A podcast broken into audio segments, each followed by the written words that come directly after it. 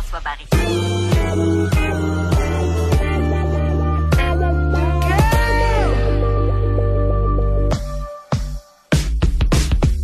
Au lit avec Anne-Marie.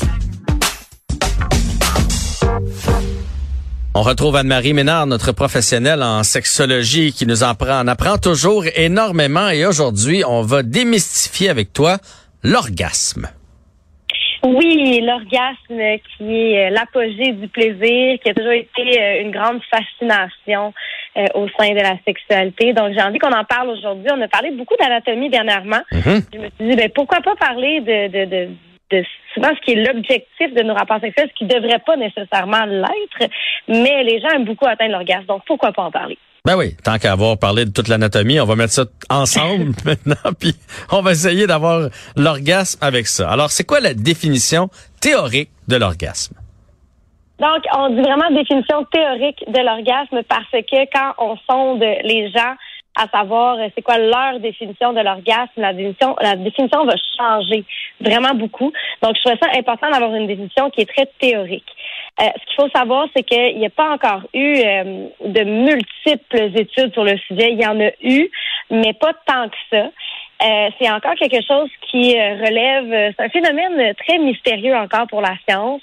Bon, évidemment, c'est euh, ça constitue une sensation de plaisir physique intense. On parle de libération de tension accompagnée d'une contraction involontaire et rythmique des muscles du plancher pelvien. Donc, l'orgasme, c'est vraiment quelque chose qui est physiologique, c'est un réflexe du corps. Euh, oui, il faut travailler là pour euh, l'atteindre, mais euh, il y a des gens qui peuvent même ressentir l'orgasme. Là, on va parler d'orgaste, ok, parce qu'il y a une différence entre les deux, on, va le- on le verra un peu plus tard. Mhm. Mais lorsque euh, on est dans un rapport sexuel qui est non désiré, ça se peut même qu'on ressente euh, ce phénomène-là. Il est déclenché parce que c'est un réflexe du, du corps suite à une stimulation. OK. Mais parlons-en tout de suite, tiens, de orgaste ver- versus orgasme.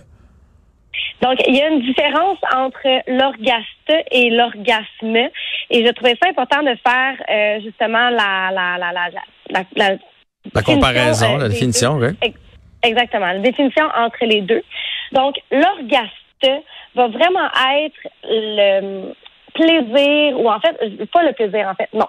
Ça va être la sensation physiologique qu'on ressent. Euh, donc, on va parler des contractions involontaires là, au niveau du plancher pelvien. Chez les femmes, ça va être au niveau de la vulve, de l'anus. Chez les hommes, ça va vraiment être au niveau du pénis, de l'anus également. Donc, on a comme des petites contractions qui se font aller toutes seules, des contractions réflexes. Et l'orgaste, ça va vraiment être ce qui est physiologique lorsqu'on a cette sensation-là. Mais quand on se tourne OK. vers Fait que ça, c'est, ça, c'est le corps qui réagit, là. C'est, c'est, on n'a pas de contrôle là-dessus. C'est, c'est comme ça. là. C'est comme quand euh, on va chez le médecin puis qu'il nous cogne le dessus du genou là, pour voir si notre, notre, notre pied va bouger. C'est un peu le, le même comparable, c'est ça? C'est exactement ça. Parfait. Donc, il y a une stimulation, il y a une réaction. Donc, on est vraiment dans le réflexe, dans la physiologie. Il y a une sensation qui est là. On ne peut pas la contrôler. Et Quand donc, l'orgasme. vers- Oui, quand on se tourne vers l'orgasme, on va associer à cette sensation-là, à cette réponse physiologique-là, le plaisir, la notion de plaisir. Donc, il y a vraiment une distinction entre les deux au niveau de euh, la, la psychologie derrière. Donc, comme j'ai dit tantôt, quelqu'un qui a un rapport sexuel euh, non désiré pourrait atteindre l'orgasme. Mhm. Donc, il y a la réaction physiologique, mais pas avoir un orgasme parce que la notion de plaisir est pas présente. Je comprends. Euh, Mais est-ce que on peut avoir l'orgasme sans avoir l'orgaste? Tu tu m'avais déjà posé une question concernant la prostate là, en disant qu'on on pouvait quand même avoir des, des orgasmes même si on n'éjaculait pas. C'est un peu la même chose. Donc on peut euh, on peut avoir du, du- un plaisir extrême, appelons-le comme ça, sans que ça se reflète physiologiquement. Ah, ben ça, c'est vraiment une bonne question, puis je suis contente que tu me la poses de cette façon-là. C'est comme un peu si tu me disais que euh, s'il n'y a pas d'éjaculation, il n'y a pas d'orgasme. Mhm. Mais là, l'affaire, c'est que il y a des hommes qui vont avoir un orgasme sans éjaculation. Donc, tu peux pas avoir d'orgasme sans orgaste. OK. sais pas si je on est comprends. clair. Ouais, ouais, ouais, je comprends. Je comprends très, très bien. Mais parce que souvent, on va associer l'éjaculation avec l'orgasme, mais ça se peut que ce soit dissocié l'un de l'autre. Donc, un homme pourrait avoir un orgasme sans éjaculation et vice-versa. Euh, dans un premier temps, bon, ça peut être parce qu'il y a une déformation euh, ou il y a quelque chose qui se passe au niveau du corps. Euh, L'éjaculation va être rétrograde, qu'on appelle. Donc, le sperme va être propulsé dans la vessie au lieu d'être propulsé vers l'extérieur. Hmm. OK. Mais il y a quand même l'orgasme Ou l'orgasme, parce qu'on a la notion de plaisir, ou alors euh, l'homme va tout simplement pas éjaculer. Puis là, on parle de pratique de tantrisme à ce moment-là. Bon, on va se garder ça simple. Dans un monde idéal, on a l'orgasme avec l'orgaste en même temps. Tout le monde est heureux. Parle-moi maintenant de l'anorgasmie. Là, là, je suis obligé de le lire tranquillement. J'avais jamais vu ce mot-là. Donc, l'anorgasmie, euh, c'est important qu'on en parle, surtout les femmes, parce qu'il y a beaucoup de femmes qui rapportent ne jamais avoir atteint l'orgasme. C'est vraiment plus commun qu'on le pense.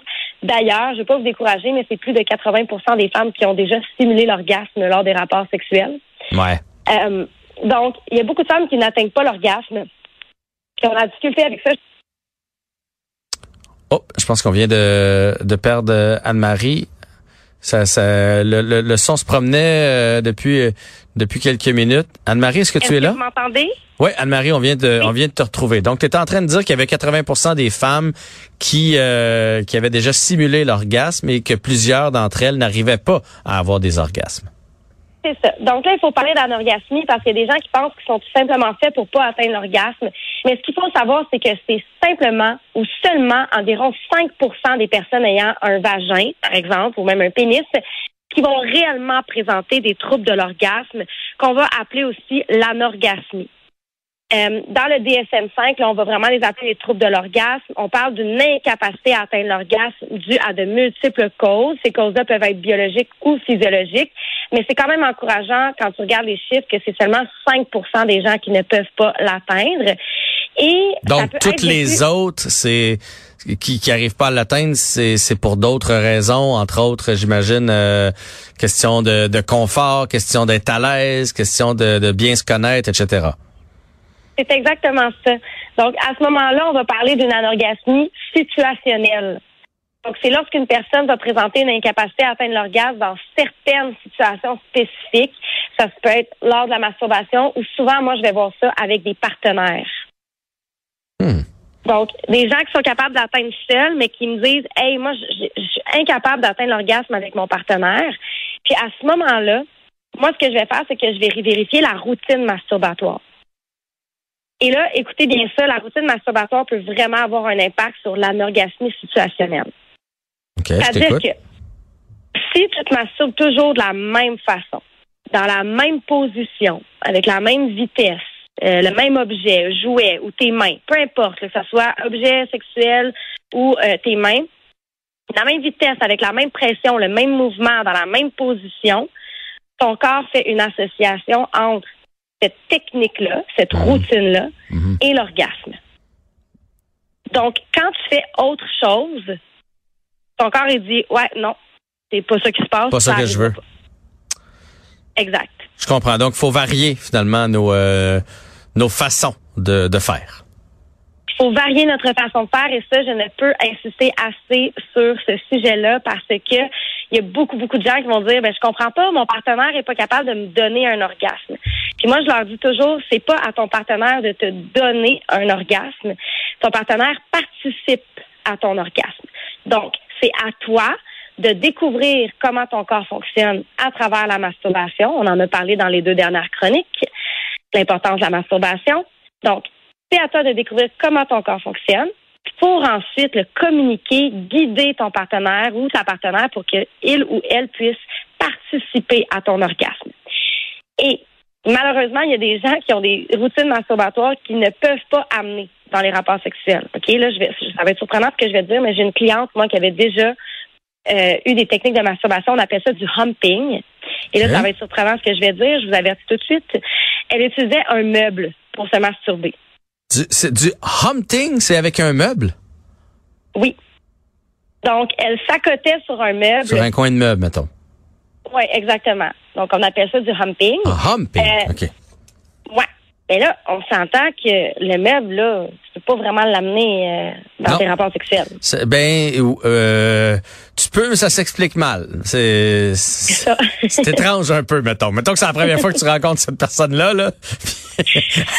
Elle dit, on va amener, euh, on va amener le pouf euh, dans la chambre. Ah ouais, pourquoi? J'ai besoin du pouf.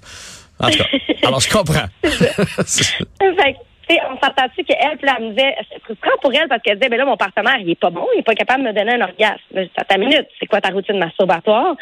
Fait que là, il a fallu se débarrasser du meuble et habituer son corps à d'autres sensations. Puis là, c'est sûr que les gens qui m'écoutent puis qui ont une routine masturbatoire très ancrée vont se dire, oh, oh, euh, ça va pas bien. Moi, ça fait des années que je me masturbe de la même façon. Mais ça va juste prendre un peu plus de temps. Là. Vous n'êtes pas, euh, vous êtes pas pris avec cette routine-là toute votre vie. Ça va juste vous prendre un petit peu de pratique, un petit peu de temps pour retourner à quelque chose de plus euh, varié. Ouais. Mais de toute façon, ça, c'est si on a un problème. Si on se masturbe toujours de la même façon, mais que ça cause pas de problème avec notre conjoint notre conjointe, dans le fond, euh, c'est- moins grave. Je sais que c'est pas l'idéal. Tu vas me dire que tu que tu prônes la diversité, mais mettons qu'on l'a toujours fait puis que ça occasionne pas de problème, j'imagine que c'est moins pire. Si ça occasionne aucun problème, allez-y, continuez comme ça. Euh, mais c'est vraiment quelque chose que je vois qui est assez commun. Mais encore une fois, comme tu mentionnes, c'est important de le mentionner, c'est vrai. Si vous n'avez pas besoin de varier votre routine masturbatoire parce que vous avez ça, ça cause pas de problème dans vos rapports sexuels, ben continuez comme ça. OK. Euh, le meuble, euh, lorsque la dame a changé euh, sa routine, n'a pas eu de, de crise de jalousie. Ça, lui, de son côté, ça, ça a bien été. C'est-tu quelque chose que tu as vu souvent quand même? Pour vrai, oui. C'est plus commun qu'on le pense. Puis c'est drôle à chaque fois que j'en parle, j'en ai parlé sur les réseaux sociaux, ça, ça, ça, ça- ça crée des, ré- des réactions. Puis je, je le comprends. Mais euh, tu sais, ça provient souvent de l'enfance. Je sais pas, tu joues sur le Mm. divan, puis là, oups, euh, tu, tu pognes le bras du divan, puis il se passe quelque chose, puis fait que euh, les gens ils trouvent des techniques comme ça. Là. Fait Donc, c'est ouais. souvent des divans. C'est souvent des divans, donc c'est ce que je comprends. Le divan, ça peut être la table, le comptoir. Tu sais, C'est oui, oui, c'est plus commun qu'on le pense. Honnêtement, c'est juste tellement tabou qu'on n'en parle pas. Eh ben, tu m'en apprends aujourd'hui euh, énormément. Sais-tu quoi? On va faire comme on fait souvent parce que là, il reste la, la différence entre le plaisir et l'orgasme euh, clitoridienne ou vaginal, les blues euh, d'après orgasme. Donc, il reste ex- euh, plusieurs sujets là, qui tournent alentour de l'orgasme et on n'aura pas évidemment de temps pour euh, tous les couvrir. On va euh, porter ça à la prochaine chronique. Est-ce que ça fonctionne? Ça fonctionne avec moi. On s'en parle la semaine prochaine. Excellent. Merci beaucoup, Anne-Marie.